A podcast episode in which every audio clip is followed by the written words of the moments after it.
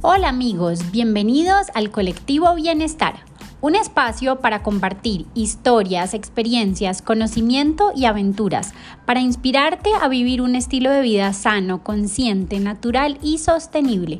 Yo soy tu anfitriona, Adriana Amador, cocinera apasionada y health coach, y junto con expertos en el mundo del bienestar y la alimentación saludable, te invitamos a sintonizarte con esta comunidad. Muchas gracias por pasar este tiempo conmigo. Bienvenidos. Nuestra invitada de hoy es Adriana Santa Cruz. Ella es Health Coach del Institute of Integrative Nutrition de Nueva York, cocinera y pastelera de la Academia Verde Oliva y administradora de empresas del CESA. Por fuera de los títulos académicos, también es mamá. Y ella se basa en una dieta vegetariana. Pero durante más de 11 años trabajó en el sector financiero pero más de 30 se ha estado metiendo en la cocina gracias a que sus abuelas, su mamá, la dejaban experimentar desde que tiene memoria. Por eso la cocina ha sido todo un espacio seguro y sinónimo de felicidad para ella.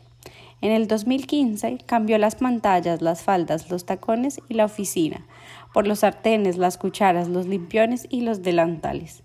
Así, donde el veganismo estaba en furor y la medicina funcional estaba consolidando, ella empezó como profesora de cocina saludable y en esta ruta de la alimentación consciente, compartiéndolo con más personas.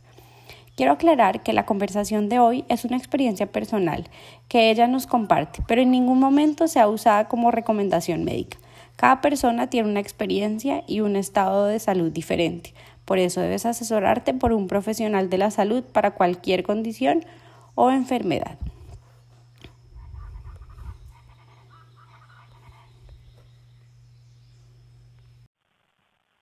Hola Adri, ¿cómo estás? Bienvenida al podcast de Colectivo Bienestar. Muchísimas gracias por acompañarme hoy. Me encanta mm, seguir todo el trabajo que estás haciendo ahora en pro del bienestar con tu nuevo proyecto de poder y balance y bueno, todos estos años que llevas de health coach y compartiendo todas estas recetas saludables, deliciosas. Bienvenida. Adri, no, gracias a ti de verdad, cada vez es un placer conocer a más gente con la que tengamos intereses en común y donde podamos abrir esos espacios para llegar, que el mensaje que tenemos de bienestar llegue a cada vez a más personas por todos los medios posibles. Bueno, quiero empezar preguntándote cómo llegaste tú a este mundo del bienestar precisamente, cómo ha sido tu camino hacia una alimentación saludable y por qué llegaste a esto? ¿Cuánto tiempo tenemos? No me digas porque no es tan no es tan rápido, pero digamos que eh, fue un camino muy bonito que se abrió. Yo creo que a veces la sincronicidad funciona muy bien y uno si está abierto y receptivo a ver los mensajes como que le manda el universo, las cosas fluyen muy bien y es algo de lo que cada vez he aprendido más, así todavía se me pasan muchas señales como a sensibilizarme a eso. Yo venía en un trabajo que agradezco enormemente porque me trajo muchísimas cosas buenas y muchos aprendizajes, pero que en el sector financiero que, que requería el 500% de mí, entonces era un trabajo muy exigente mentalmente, físicamente, presencialmente, lo que hacía que no tuviera mucho tiempo para muchas cosas. Y yo en ese momento, una de mis prioridades, y eso está bien, esos son momentos de la vida en donde mi prioridad era mi carrera profesional como ese desarrollo entre la compañía donde trabajaba. Eso trajo muchas cosas buenas, pero tiene asociado, como todas las cosas buenas, pues tienen un costo asociado y el principal costo asociado fue mi salud. Yo empecé eh, y se manifestó particularmente en mi tiroides. Cuando muchas mujeres sufrimos de la tiroides y hay muchas manifestaciones, pero una de esas es el cansancio o la energía bajita. Eh, hay otras que son, no sé, el pelo que se cae, las uñas, la piel reseca. En mi caso fue, yo siempre he tenido muchísima energía y digamos que sí sentía algo menos de energía, pero me parecía normal. Yo pensaba que era como normal, dado que tenía tanto trabajo y que le gastaba tantas horas estar en la oficina y enfrente del computador, pensaba que era normal sentirme cansada y, y que eran necesarias las vacaciones y bueno, todos, todos empezamos a entrar en, cuando trabajamos en empresas, eh, empezamos a entrar como en ese círculo de yo descansaré en las vacaciones, el fin de semana, en algún momento, en algún momento descansaré. Ese es el momento productivo. Y bueno, eh, descansé un poco a las malas, porque por cosas de la vida, eh, de una oportunidad de moverme al país, renuncié a mi trabajo. Y con ese cambio que fue parar en seco, cambiar toda mi vida y parar en seco de lo que venía haciendo, empecé a darme, pues pude por fin ir ya con calma a hacerme más exámenes, me di cuenta de que mi tiroides era la responsable de ese cansancio y en la medida que me fui alejando de muchas cosas y, y me fui acercando a, a, una pasión que siempre tuve desde chiquita que era la cocina y a preparar los alimentos, no importa qué alimentos, pero a prepararlos con mis manos y dedicarle tiempo a eso, empecé a sanar y ahí vuelvo a donde empecé de hablar de que si uno está abierto a las oportunidades o a los mensajes que le manda la vida, como que dice por aquí es, y eso dije como aquí algo está pasando, yo estoy sacando tiempo para, para cocinar, que es algo que me gusta, estoy sacando tiempo para hacer mis cosas yo con mi energía y con mi energía diferente porque, porque no estoy pensando estresada todo el tiempo, sino estoy literalmente mindfulness, concentrada en hacer que el alimento me sepa rico y esto está teniendo unos efectos positivos en mí. No puedo ser la primera persona que se da cuenta de esto. Debe haber algo más, alguien debe saber de esto. Y empecé a buscar y empecé a buscar y empecé a buscar y me encontré con todo este mundo holístico tan maravilloso y estudié y empecé a poner en práctica cosas y bueno, espero haberlo resumido bien. fue eso muy largo, pero eso fue lo que pasó, muy resumido. Y cómo, o sea, el tema del hipotiroidismo, ¿te diste cuenta por exámenes que te hiciste de sangre, o sea, con un médico tradicional que te dijo, ok, estos son tus síntomas y los resultados, por ejemplo, de un laboratorio fueron eh, como no óptimos, o sea, como lo más tradicional y digamos que fácil de identificar? Sí, claro, digamos, yo llegué en realidad mi tema del hipotiroidismo, entonces no, no ni siquiera me lo descubrió el endocrino, sino que un día como que llegué a una cita de control a la ginecóloga y le dije, me estoy, ese día yo llegué y como que me dijo, te ves. Y yo le dije, no, pues es normal, como normal. Y me dijo, te voy a mandar a hacer, me dijo, ¿estás sintiendo otro síntoma, alguna cosa? Y le la verdad es que a veces me mareo un poquito. Pero en ese momento yo estaba, mejor dicho, con trabajo hasta decirlo más. Y no sacaba tiempo para el doctor, nada. Y ella como por rigor, por no descartar, ella me mandó los resultados.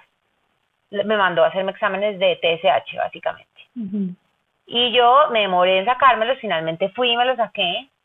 Eh, y me salió, eh, se supone que hay un, hay un hipotiroidismo, que es el hipotiroidismo subclínico, que es cuando la TSH está por debajo de 10, entre 5 y 10 se considera subclínico, entonces es una zona gris en donde los médicos si se quieren medicar, no quieren medicar, eh, y, y, que digamos también en ese momento yo tenía como 30 años, entonces por estar en una edad fértil, en general a los endocrinólogos les gusta y a los ginecólogos más que esté por debajo de 3. Entonces el mío está como en 7 y me prendió alarmas, pero como yo no tenía tiempo de ir al al médico y no estaba sintiendo tampoco que fuera nada grave, pues lo dejé pasar.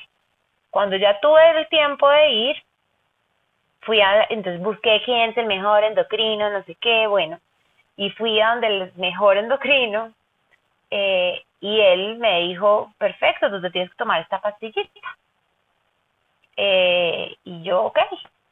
Y empecé a tomarme la pastillita y en efecto me volvió a mandar exámenes de sangre y la TSH maravillosamente llegó a dos. Pero yo empecé a sentir que en realidad en mi cuerpo como yo fui, entre comillas, asintomática, porque en realidad lo único que yo sentía era un cansancio, pero no un cansancio como botar la cama, sino que me sentía cansada, eh, porque yo asumía que era que pasaba mucho tiempo frente al computador. Eh, pero digamos que el único medio síntoma era ese, pero no era terrible. Entonces yo empecé a sentir que yo me tomaba y me gastaba, aparte que me gastaba una fortuna comprando las pastillas de la tiroides. Se me olvidaba, me tocaba poner alarma, que si me iba de paseo no me la pueda tomar, bueno, era un desastre. Eh, yo no sentía cambios, o sea, el único cambio que yo veía era el, papelito que pues, del examen de sangre que decía, ya no tienes en 7, sino tienes en 2, pero yo del resto me sentía igual. Y pues digamos me sentía hecho un poco incómoda porque me estaba teniendo que tomar unas pastillas y no me gustaba mucho. Entonces un día, después de como al quinto control, voy dando el doctor, aparte que todo el proceso era el doctor era tedioso, porque como el tipo se suponía que era el mejor endocrinólogo, no, eran dos horas en la sala de espera, era un desastre. Bueno, el caso es que finalmente llego yo donde este señor y le digo, bueno, yo ya me aburrí de esta cosa, ¿qué tengo que hacer para dejar de tomar estas pastillas? Yo hago lo que sea. Usted dígame qué hago y yo lo hago. Y el tipo me dice, no, básicamente, ¿usted sabe qué tiene que hacer para dejarse tomar las pastillas? Sí, ¿qué? Morirse. Porque usted se va a tomar esas pastillas hasta el día que se muere. El día que tengo esa conversación con el doctor, yo salgo y digo, aquí algo está muy mal y tiene que haber otro camino. Tiene que haber otro camino. Y eso se sincroniza con que yo estaba sintiendo como cambios energéticos, por decirlo así, en que, digamos, en mi ritmo de vida había cambiado tanto, básicamente fue un cambio del ritmo de vida, y empiezo a mirar como, pucha, pero yo ahorita con esta comida me siento mejor, mi digestión, la digestión también es otro eh, síntoma del hipotiroidismo, un síntoma que es súper difícil de identificar, porque todos estamos acostumbrados a que después de los 30 algo nos cae mal, entonces uno le echa la culpa, no, es que el pimentón me cae mal, no, es que el brócoli me cae mal, y al final es igual las mujeres pues las mujeres, o sea, es como no, todas hemos tenido problemas de colon, por ejemplo. Todas, exacto. y también, ay, no, pero estoy seguro que te va a llegar, o ya te llegó, o te está llegando. Entonces, eh, uno como que, eso es un síntoma muy disfrazado de la tiroides, ¿no? Como que uno se acostumbró y yo dije como mi digestión está cambiando un montón, nadie me está cayendo pesado. Eh, y igual como que eh, me daba miedo dejarme tomar las pastillas, para ser totalmente sincera. Y era raro porque era como una lucha de, yo estoy sintiendo que lo único que me hacen esas pastillas es cambiar un número en un examen de sangre, pero me da miedo dejármelas de tomar. Claro, si te lo eh, dice, sobre todo, pues, sabes, como un médico en el que, pues, seguramente igual ha tenido una trayectoria, uno dice, pues, algo sabrá el Sí, no, pues el tipo es el, pues bueno, director de especialización de endocrinología, o sea, pues tu más estudiado, no puede ser. Eh, y yo, bueno, nada. Y un día dije, bueno, ya, no más, ya había empezado a estudiar, ya había, empezado a certificarme como health coach, había ya leído más, había encontrado mil casos de, o sea, libros de personas que habían tenido hipotiroidismo eh, y que con alimentos y suplementos eh, lo habían logrado cambiar. Igual yo tenía esa palabra metida en el cerebro que es hipotiroidismo subclínico. Y me pongo a buscar información y creo que eso fue lo que me hizo dar el salto. Y es que, eh, al, pues digamos, recién los laboratorios empezaron a desarrollar la tiroxina y no había tanto como lobby al respecto. Eh, los médicos justamente diagnosticaban hasta TSH de 10 como hipotiroidismo subclínico porque casi que dejaban a consideración del médico que si la mujer estaba en etapa fértil o no, valía la pena o no mandar medicamentos. Entonces ese subclínico casi que era a discreción del doctor. Y como que el impacto más grande era el tema de la fertilidad. Entonces yo dije como, pues yo en este momento no estoy buscando tener hijos y si ese es el único que hay, pues qué tal que yo hubiera nacido en los años 20. Pues estoy dentro de, estoy por debajo del 10, yo me voy a mandar a no tomarme esa pastilla. Y eso fue como que lo que me hizo dar el cambio y, y asumir el riesgo, por decirlo así, de apunta de alimentación y de buenos hábitos, eh, empezar a, a, ver qué, a ver qué pasaba con mi tiroides y empecé a hacer de todo tipo de cosas. Ahí sí es como cuando uno termina con un novio y no sabe qué hacer para quitarse la tusa y uno prueba todo lo que le dicen, así. Pasaste por todas las, como esta semana empiezo con estos alimentos. Okay. Todo. Empecé, digamos, la alimentación, pues la alimentación fue lo como lo menos extremo, diría yo, porque la alimentación ahí en ese momento yo ya no estaba comiendo proteína animal, sentía que eso me hizo un cambio muy, pasó muy natural y, la verdad sentí un cambio que como que me empecé a sentir tan bien y yo decía, no puedo creerlo, solo por no comer carne me estoy sintiendo tan bien, ¿qué es lo que pasa? Eh, entonces mi motivación empezó pues como me sentía bien eh, casi que el, cambio mayor en mi alimentación fue eliminar la proteína animal. Em, y luego eh, pasé de todo, o sea, desde buscar esencias eh, para el, ahí justamente en la tiroides hay un chakra, el quinto chakra, que es el chakra de la comunicación. Entonces, para esencias, de, para poner, para abrir el chakra de la comunicación, ponerme una piedra de color azul, porque el el chakra es de color azul, hacer posturas de yoga que estimulan ese centro energético, hasta terapias de comunicación, porque se supone que justamente por ese centro energético eh, son cosas que, que tiene uno pendientes por decir. Y pasó algo muy bonito con eso, con ese proceso de sanación de la tiroides, de todas estas cosas un poco esotéricas y un poco más bien tangibles de o, tan claras como la, la tiroides falla por un tema, por ejemplo, de selenio, y pues entonces comer alimentos ricos en selenio, y eso, eso es, digamos, muy científico y muy claro, hasta estas cosas un poco más energéticas de se te pudo haber bloqueado la tiroides por un bloqueo en tu comunicación. Y ese, eso empieza a pasar muy bonito que yo en efecto empiezo a, pensar en eso y a, sanar, que estos son procesos, uno pasa un día para el otro. Y digo, bueno, yo vengo de un trabajo en donde primero era mujer en un sector de hombres y tengo que cuidar cada palabra que digo porque la palabra que dijera mal era porque era mujer, ¿sí? Eh, podía mostrar debilidad o podría lo que fuera porque era mujer. Entonces yo tenía que cuidar el tono de las palabras que decía y las palabras que decía porque ahí sí básicamente todo puede ser usado en tu contra. Claro, represión total de comunicación. Pero 500%, entonces digo, hmm, pues por ahí puede ser, ¿no?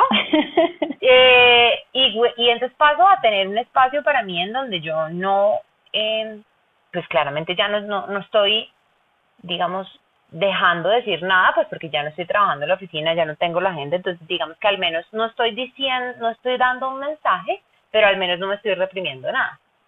Y el, y el proceso de mi tiroides, pues obviamente después de cambiar mi alimentación, yo la verdad no me suplementé nunca para la tiroides, pero cambié mucho mi alimentación. Eh, y si quieres ahorita vemos en detalle de que, o pues no en detalle, pero de qué cambié. Sí pero sí cambié mi alimentación, sí hice prácticas como todas estas que te digo, un poco más energéticas y más hacia sanar el chakra.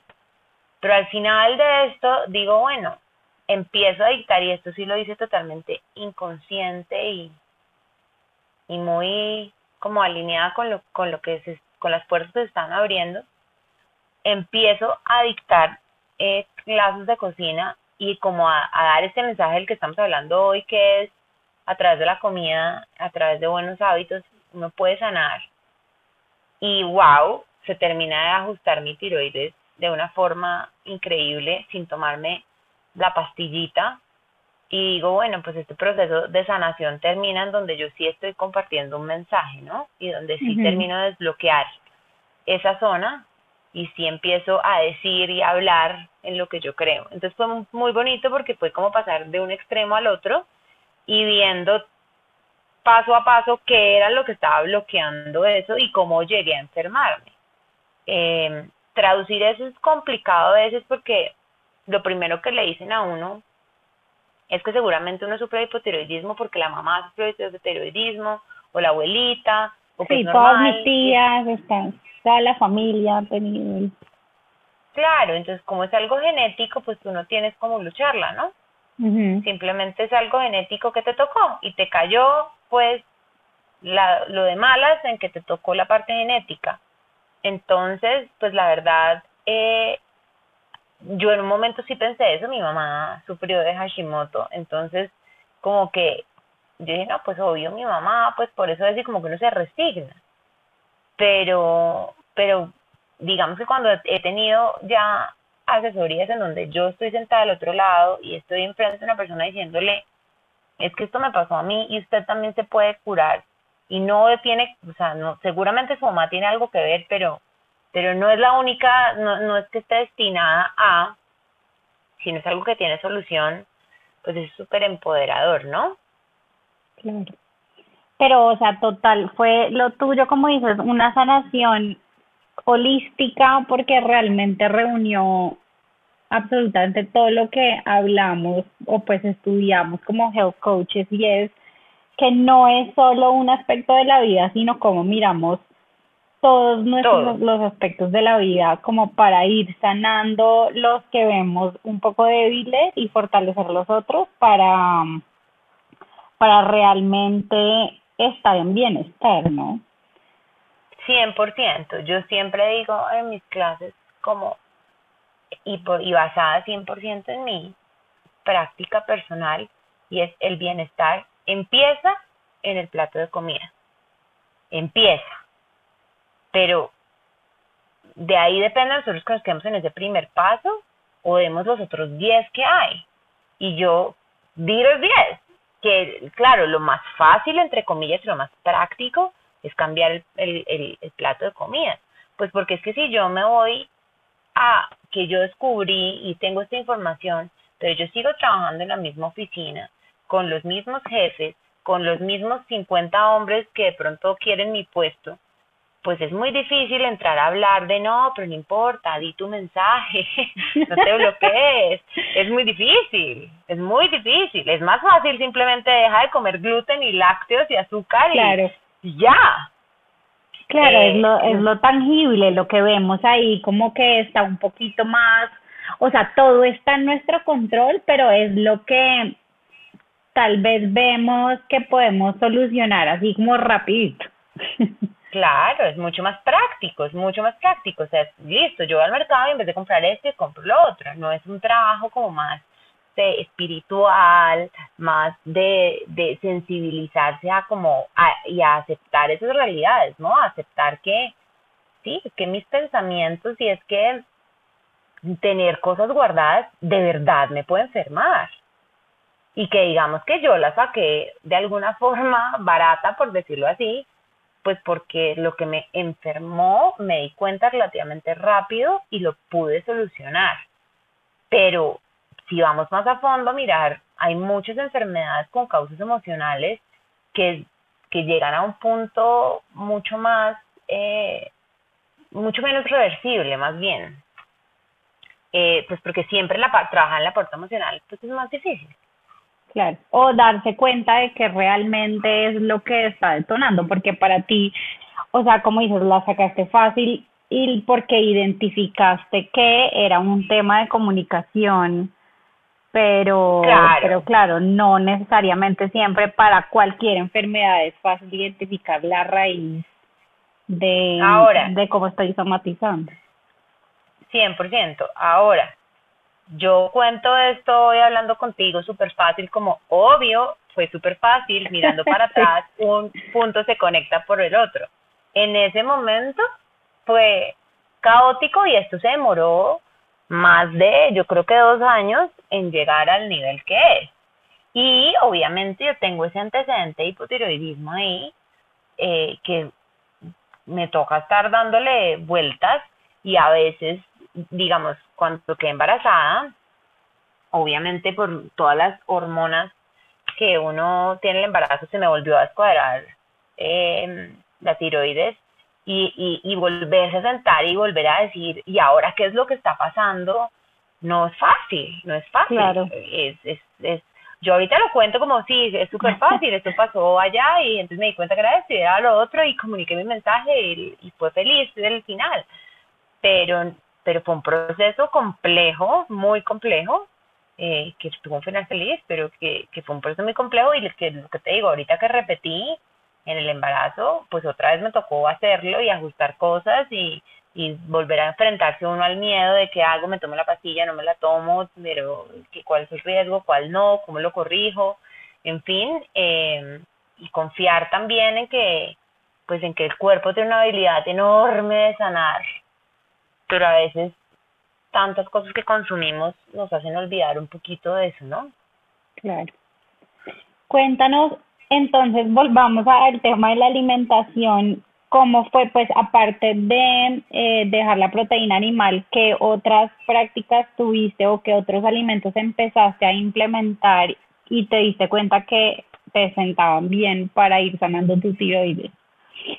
Bueno, pues digamos que lo primero, primero que uno lee en todas partes eh, y que tiene todo el sentido es porque, por cómo se procesa esta hormona en nuestro cuerpo y estos alimentos de nuestro cuerpo eh, es el gluten. Entonces, cuando uno empieza a buscar información o se asesora eh, nutricionalmente de cómo empezar a sanar la tiroides, pues empezamos con todos los alimentos inflamatorios y el primero en particular es el gluten. Cosa bien difícil de dejar en Colombia, ¿no? Sí. Eh, y más porque pues es un tema muy cultural, es un tema que tiene muchas neuroasociaciones positivas. Yo, por ejemplo, chiquita tengo, tengo muchos recuerdos de ir con mi papá a la panadería y era como algo de complicidad entre ellos, entre mi papá y yo. Entonces, obviamente, eso es algo que me genera un montón de bienestar, ¿sí? Pues porque son como unos recuerdos que atesoro mucho eh, de, de unos momentos muy bonitos con él. Entonces, como que decir, no vuelvo a comprar pan cuando el pan tiene neuroasociaciones positivas para mí, uff, dificilísimo. Pero digamos que, y creo que a mucha gente le pasa, pero digamos que haber empezado a decir, bueno, voy a hacer esto y voy a experimentar, yo creo que eso fue parte de la clave de cómo lo pude hacer pensando que no era definitivo, no era decir como nunca más en mi vida vuelvo a comer pan, sino fue voy a experimentar a ver cómo me va dos semanas sin pan y si me va bien trato la tercera y así. Y empecé como dejando el gluten y Dios mío, lo primero que sentí fue que mi cerebro empezó a pensar una velocidad que era la que debía pensar y no a, como que la nube que tenía encima se me quitó y, y todo empezó a ser mucho más claro eh, y dije como, uy, esto hay que darle otra oportunidad. Luego vinieron los lácteos, eh, que la verdad yo ya, como casi todo el mundo, yo venía consumiendo leche de almendras y leche de coco, pero el queso por ahí de vez en cuando era un poco flexible, sobre todo, no sé, con el quesito parmesano, el gratinado en la verdura, la tortica vegetal con queso, y aparte que cuando uno se vuelve vegetariano, nuevamente también en Colombia, uno de los principales sustitutos de proteína o en todas las opciones es el queso. O la crema, o la, si uno se toma una sopa tiene crema de leche, bueno. Entonces dejar los lácteos también fue un poco complicado y los lácteos los sentí inmediato en mi piel y en mi digestión, impresionante. Eh, y luego eh, bueno, el tema del selenio que, que, que, les, que les conté y limpiar un poco, pues empezar a consumir grasas saludables, pero limpiar un poco la comida, la comedera de cada dos horas o tres horas, que a mí sí me pasaba mucho más por costumbre que por otra cosa, porque como yo pasaba tantas, yo de hecho a veces almorzaba frente al computador, entonces yo salía de mi casa a las 6 de la mañana, desayunaba en el carro, básicamente, y, y volví a sentarme a comer enfrente del computador como a las 2 de la tarde.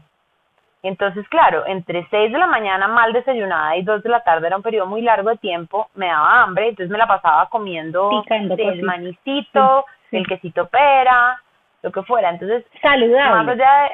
sí, claro, ah, no, súper saludable. Todo lo que sea fit, fitness y demás. Eh, granolita, bueno. Y empiezo a, pues, como a, a pues, al, al ser un poco más consciente y con uno lo que pasa cuando uno empieza a quitar grupos de alimentos es que le toca empezar a mirar qué come bien y a planear las comidas porque si no se muere de hambre. Entonces toca planear muy bien lo que uno se va a comer porque si uno dice que sí, no puedo comer pan, no estoy comiendo proteína animal, no estoy comiendo lácteos, pues pucha, esto hay que planearlo. Y al darme cuenta que estaba planeando bien mis comidas, dejé bastante de comer entre comidas y como pasar a hacer tres comidas al día fue lo que como que terminó de ajustar todo muy bien. Entonces, como esas cuatro cosas, disminuir la proteína animal, eliminar el gluten, eliminar los lácteos y, y, dejar eh, al menos tres comidas y, y, bajarle a los snacks, me parece que es una clave que al menos todas las personas que sufren de hipotiroidismo deberían tratar. Yo hoy en día, señora, no, te iba a preguntar de, o sea, el tema de regular y que sean solo las tres comidas por un tema de insulina, de control de azúcar en la sangre. Total, total. Porque incluye bastante en, en las hormonas. Exactamente, las hormonas son... Las hormonas, pues por varias razones. Primero, las hormonas están en nuestro sistema digestivo entonces, en la medida que nosotros le demos descansos a nuestro sistema digestivo, todo es más fácil a nivel hormonal. Porque cuando el sistema digestivo está ocupado haciendo digestión, pues le quita ese tiempo, por decirlo así, a mantener las hormonas en el balance que deben estar. Y segundo, las hormonas son como un castillo de naipes. Cuando una empieza a fallar, es muy fácil que todas se vengan abajo. Entonces la insulina también es otra hormona y si uno está produciendo insulina la y está como con desórdenes de insulina, esa cartica, ese naipe está por debajo del, de la tiroides, entonces enseguida pone a, a tambalear el otro. Entonces siempre es deseable, muy deseable que pues la insulina esté controlada porque me parece casi que imposible mantener un buen nivel de TSH, de T3 y de T4 cuando el páncreas y el hígado están descontrolados con la producción de insulina. Y quiero devolverme un poquito al cambio. ¿Cómo fue para ti? Porque hoy en día pasa pues que uno ya se sienta a hablar, sobre todo en una mesa, en una reunión de amigos o de familia, y el tema de la alimentación es como hablar de política, ¿no? Se volvió súper delicado. Y bueno, tú que lo, y digamos, hiciste el cambio ya hace unos años, ¿cómo fue ese proceso para ti? Porque es algo que uno, digamos, hoy en día lo habla y dice, listo, no, yo hice y tal, pero tal vez lo que más nos cuesta es precisamente como poder seguir encajando en la reunión familiar, en los planes de los amigos, en un paseo, o es que ya no come nada, qué pereza invitarla porque es que uno no sabe qué darle. ¿Cómo fue para ti como ese proceso? Pues digamos que ahí, ahí esa es una súper buena pregunta. Ahí, ahí pasan dos cosas, digamos, lo que iba a decir era que yo hoy en día, eh, no es que nunca me volví a comer un pedazo de pan, y nunca volví a comer leche, ni nunca nada. Hoy en día, si de verdad, no sé, o por cosas de la vida, estoy de viaje y me dan ganas, o me dan ganas de comerme un sándwich, pues me lo como, ya, sí, no, no es, y eso no es como que me lo comí y estoy pensando que mañana me voy a tener que ir a hacer el examen al laboratorio, a ver si me subió mejor la tiroides. No, pues me lo como y ya. Eh, pero recién empecé que sí estaba súper estricta, pues porque quería ver aparte qué era lo que pasaba. De hecho, me acuerdo mucho un día en el cumpleaños de un amigo que hicieron eh, como literal como buffet, o sea, que uno pasaba con el plato y se iba sirviendo y yo no me podía servir nada, o sea, como al principio era carne, pollo, costillas y yo decía, Dios mío, ¿qué a comer? Y al final terminé en el plato como con arroz y ensalada. Eh, y todo el mundo, toda la conversación de una fiesta de cumpleaños terminó en mi plato de comida. Y la gente me decía, pero ¿cómo haces? Pero es que la pregunta es que ¿cómo haces? La pregunta normal es ¿cómo haces? No te mueres de hambre. ¿Cómo haces? No te mueres de hambre. ¿Cómo haces? No te mueres de hambre. Eh, y yo, digamos que en ese momento estaba con mi convicción 100% firme que yo quería ver qué era lo, pues como qué le pasaba a mi cuerpo y, y, y si, y, si me seguía sintiendo tan bien como me estaba sintiendo. Entonces como que me mantuve bien, eh, pero sí digamos que me volví un poco, ay, yo no quiero, o sea, no, no quiero ir a, a sitios en donde me van a juzgar, ¿sí? Como que me volví un poco selectiva con que si yo sospecho que allá me van a juzgar, mejor no voy. Eh, y luego tuve una prueba que fue, que ahí fue como que cuando dije, bueno, ya, que fue que me fui para Bucaramanga y me quedé unos días en, un club y estaba bastante aislada porque, digamos, estaba en una ciudad más pequeña donde no necesariamente se consiguen todos y estaba en el hotel dentro del club donde no estaba saliendo, que toda la comida era una comida, era empanada, empanada, empanada, y había, lo único que había en el menú diferente era una barra de ensaladas en que me tocaba pedir dos o tres porciones de la barra de ensaladas para quedar bien. Eh, y la verdad es que ni siquiera, no era que no me comiera la empanada porque, porque fuera pecado, sino porque de verdad ya llega un momento donde el cuerpo empieza como a repeler eso, ¿no? Como que ya uno no... No pues, provoca. Exacto. Eh, y ahí dije, yo, pues tengo que hacer algo, o tengo que empezar a traer comida yo, o me tengo que relajar con la comida de alguna forma, porque si no se puede volver que yo en un paseo que uno pasa rico, estoy cinco días comiendo de la barra de ensaladas lo mismo todos los días. Eh, y ahí como que eso también es parte de, eso que está por fuera del plato de comida y del bienestar. Me di cuenta que todo es válido. Es decir, uno tiene que conectarse con su cuerpo al nivel de que las excepciones están bien. Eh, yo siempre digo como el día del cumpleaños hay que comer ponqué. Ya. Y sí, el ponqué tiene gluten y tiene azúcar y tiene lácteos y tiene una cantidad de cosas que uno no debería comerse.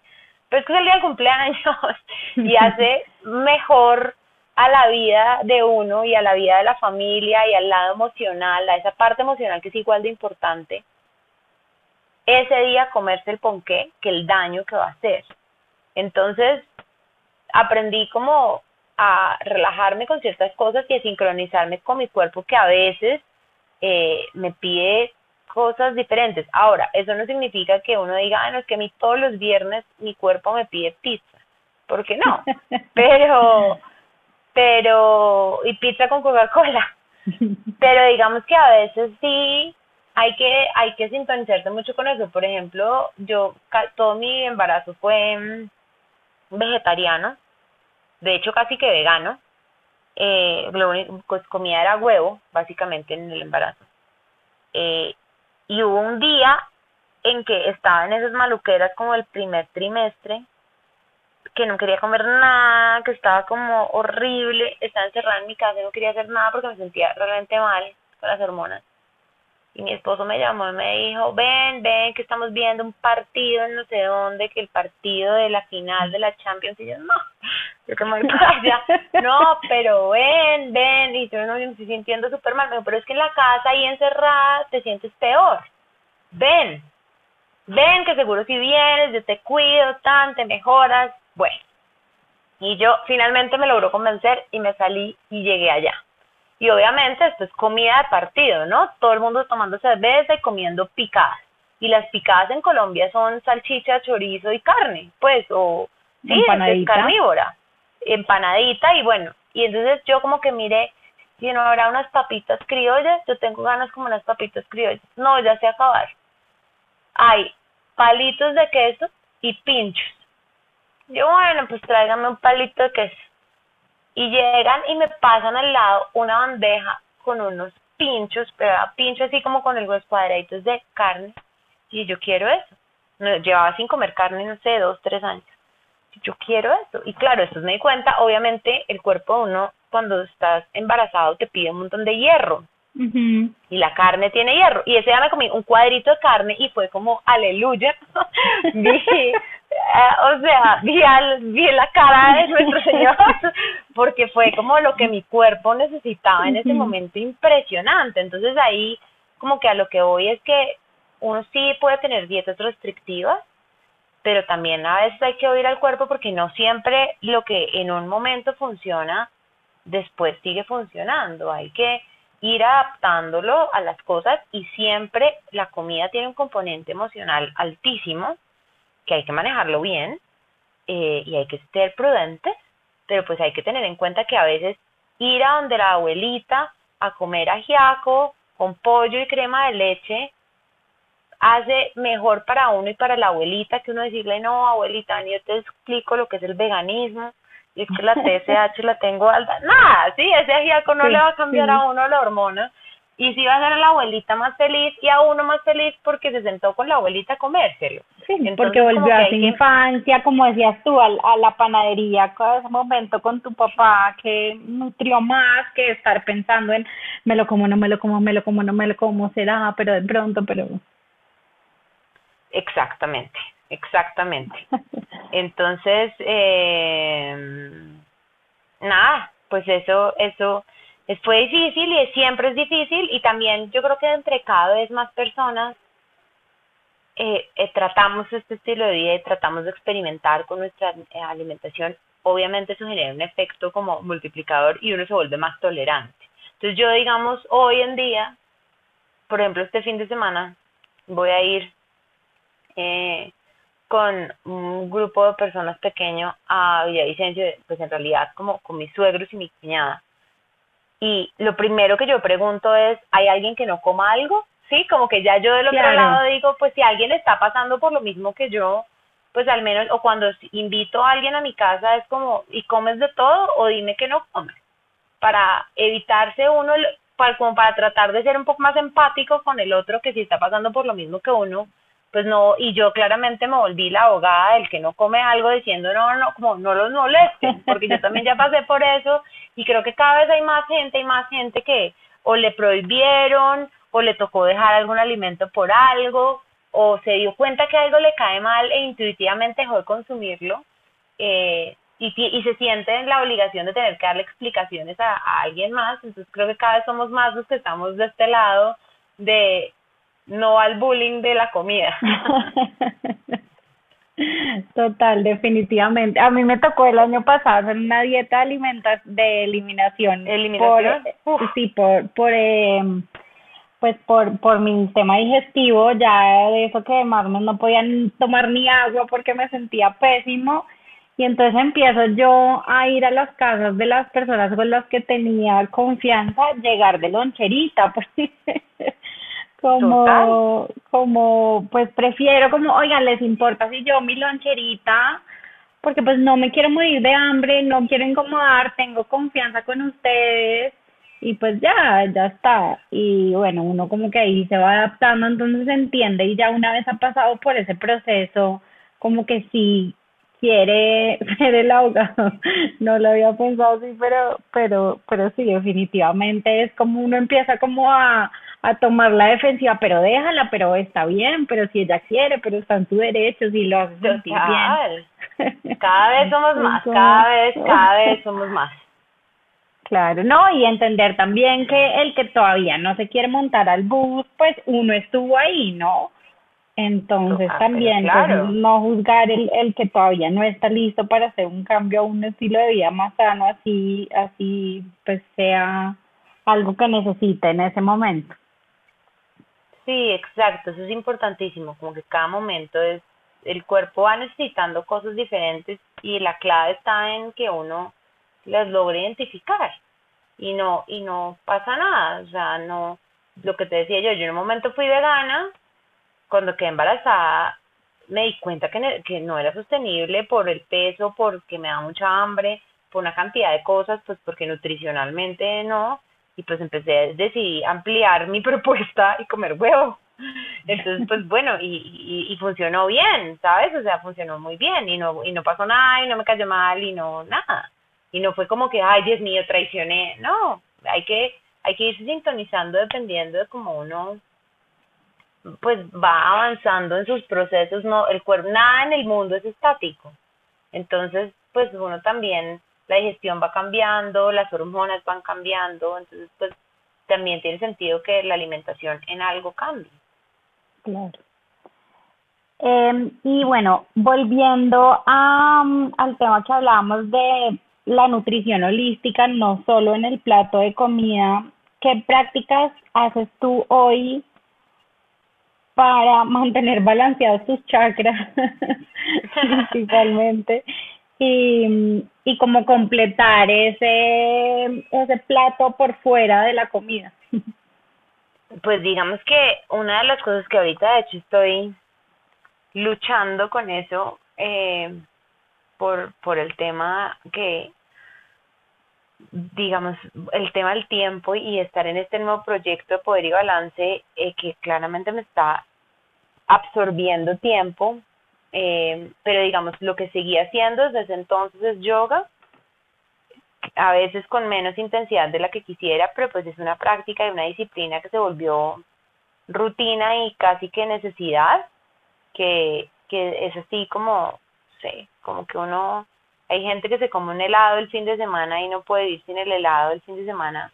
Yo ya si, si paso una semana sin hacer yoga, es como aquí algo me está faltando eh, y ya mi cuerpo pues me lo pide y eso definitivamente energéticamente y mentalmente pues creo que hay y aparte hay muchísimas posturas eh, que estimulan eh, esa energía que fluye por esos pues en general eh, todos los chakras, pero pues el punto energético en particular de la garganta. Hay muchísimas. De, en un saludo al sol casi que todas de alguna forma están involucradas. No es ningún tipo de yoga excéntrico avanzado, básico.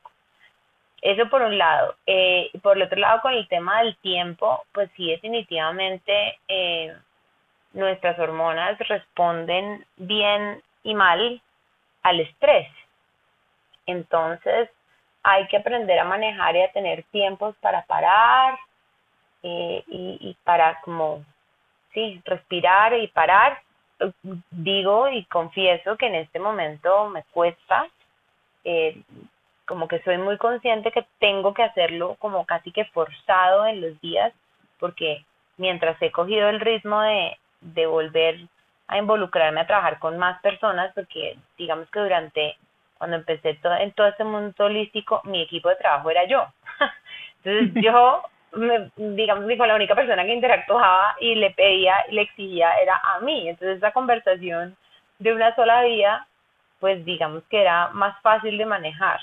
Pero cuando tengo comunicación con varias personas y volví a tener equipo de trabajo, el tema del tiempo ha sido difícil eh, de manejar y, y, esa práctica de como parar dos minutos y tener, no está en este momento, ha sido todo un reto implementarla, eh, pero sí, digamos que creo que en general para la salud hormonal es importantísimo, como tener esas pausas para donde o poder tener algún tipo de mecanismo para liberar estrés. No necesariamente estrés es me quiero botar por la ventana, es como tengo muchas cosas que hacer, tengo que organizarlas en este tiempo o estar en estado de alerta, eh, que, que es muy fácil que el cuerpo se pase a ese estado de alerta y se active una cantidad de, de, de hormonas nuevamente, de producción de hormonas en nuestro cuerpo para responder al estado de alerta. Hay como que decirle al cuerpo tranquilo, está bien, pero pero respira y, y, y, no, no te defiendas, que no hay, no hay de qué defenderse y hay que dejar que el cuerpo funcione en el otro lado que no está la defensiva. Bueno, Adi, tengo dos últimas preguntas para ti. La primera es, ¿dónde pueden seguirte? Bueno, realmente son tres. La primera es, ¿dónde pueden seguirte? ¿Dónde pueden encontrar toda la información de Poder y Balance? Que para los que no saben es una plataforma muy chévere de cursos precisamente para tratar todos estos temas de bienestar. Eh, pues bueno, Adri, hay dos sitios, pues digamos, mi cuenta en Facebook y en Instagram es arroba fitsuperfoodie y pues arroba poder y balance.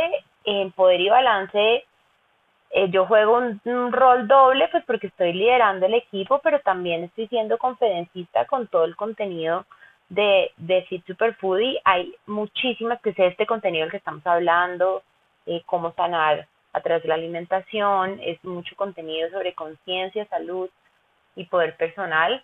Hay muchísimos cursos gratuitos, muchísimos, muchísimos cursos gratuitos.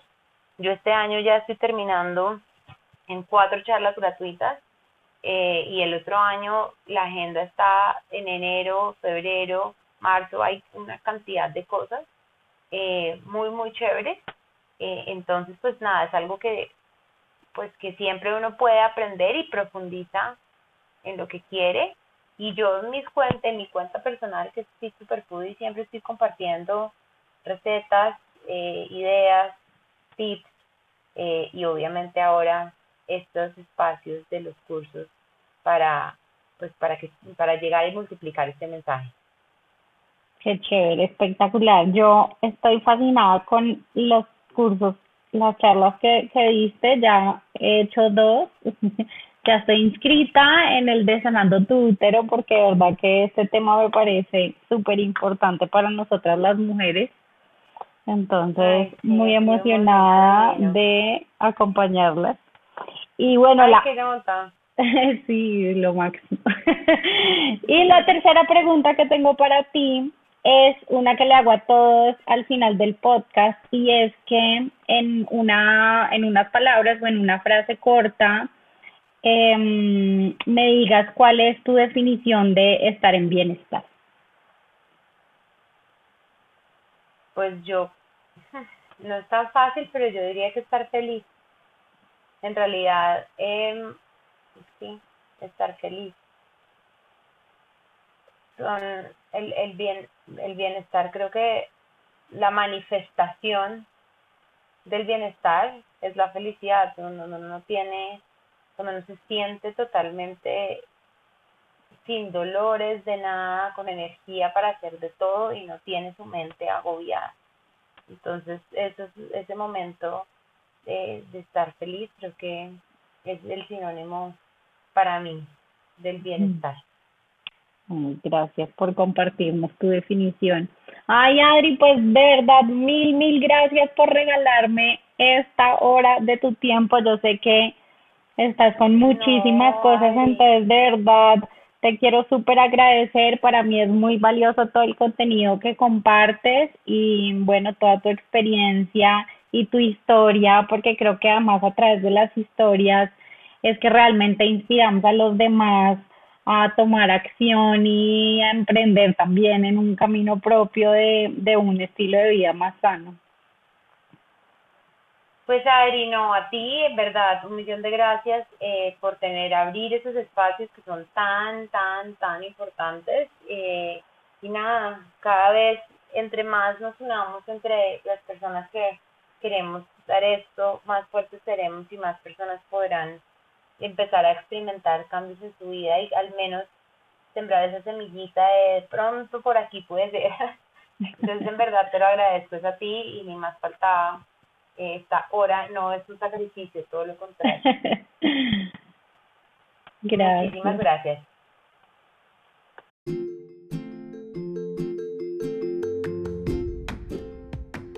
Querido colectivo, muchas gracias por acompañarme en esta conversación.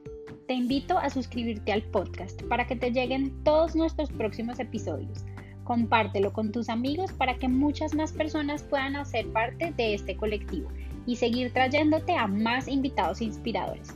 Sigamos la conversación en Instagram en arroba raya el piso bienestar y en mi página web www.adrianamador.com. Hasta la próxima.